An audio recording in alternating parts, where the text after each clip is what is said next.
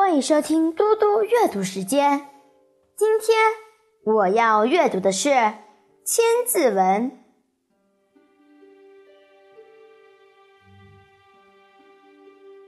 祸因恶积，福缘善庆，尺璧非宝，寸阴是尽。灾祸是作恶多端的结果。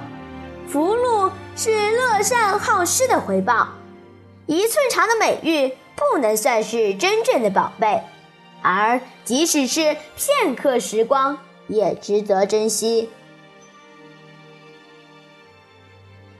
古代用日晷做计时工具，石头的盘面上各有刻度，正中间有一根垂直的铁针，早晚的日照高度不同。铁针落在日晷上的阴影也长短不一，位置不同，人们便根据铁针的阴影部分来测定时间，因此时间便被称为光阴。我现在来为大家讲一个故事：尺璧寸阴。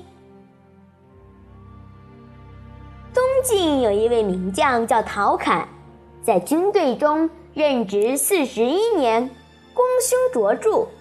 他忠于职守，办事勤勉，珍惜每一寸光阴。不但自己身体力行，还经常严格要求下属。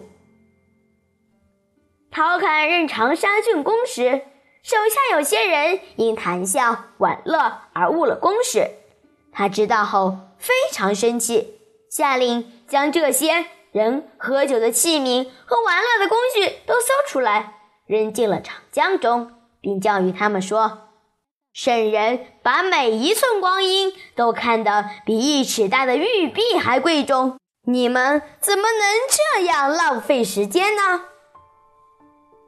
从此以后，他的手下再也不敢荒嬉作乐、浪费时光了。谢谢大家，我们下次再见。